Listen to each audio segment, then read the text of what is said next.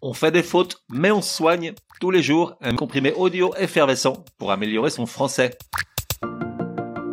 Comprimé numéro 10. Entre les verbes apporter ou emporter, amener ou emmener, la différence tu feras. Alors, hier on a vu la règle d'utilisation des verbes apporter et amener. Pour résumer, on apporte une chose, un objet, mais on amène un être animé, personne ou animal.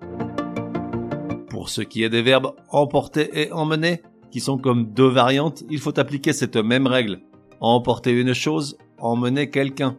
Exemple, Patrick emmène Martine en vacances et emporte ses cinq valises. En revanche, et c'est là où ça se corse, il existe une vraie différence entre ces deux groupes de verbes, amener et apporter d'une part, emmener et emporter d'autre part, même si elle n'est pas simple, je m'explique.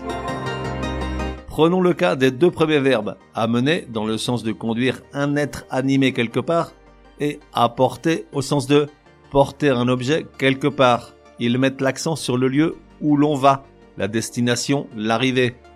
Exemple, Patrick amène Martine chez sa mère pour le week-end, puis il apporte sa console de jeu chez son pote. En revanche, les deux autres verbes, emmener dans le sens de faire quitter un lieu à un être animé en l'entraînant avec soi, et emporter, qui signifie prendre avec soi un objet en partant d'un lieu. Ils mettent l'accent sur le lieu que l'on quitte, le point de départ. Exemple, lorsque Martine part en week-end avec ses copines, elle n'emmène jamais Patrick, en revanche, prévoyante, elle emporte toujours un préservatif. Résumé du comprimé numéro 10. Pour que ça rentre.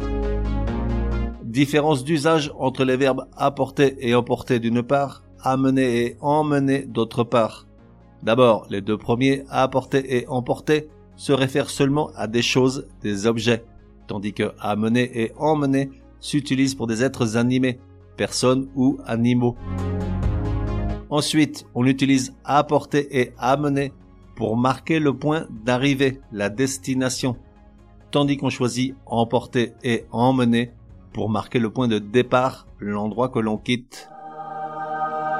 On fait des fautes, mais on soigne, te donne rendez-vous demain pour un nouveau comprimé super fastoche. N'oublie pas de t'abonner au podcast pour ne laisser passer aucun comprimé. Et si tu es de bonne humeur, merci de laisser un chouette commentaire. Certaines applis de podcast le permettent.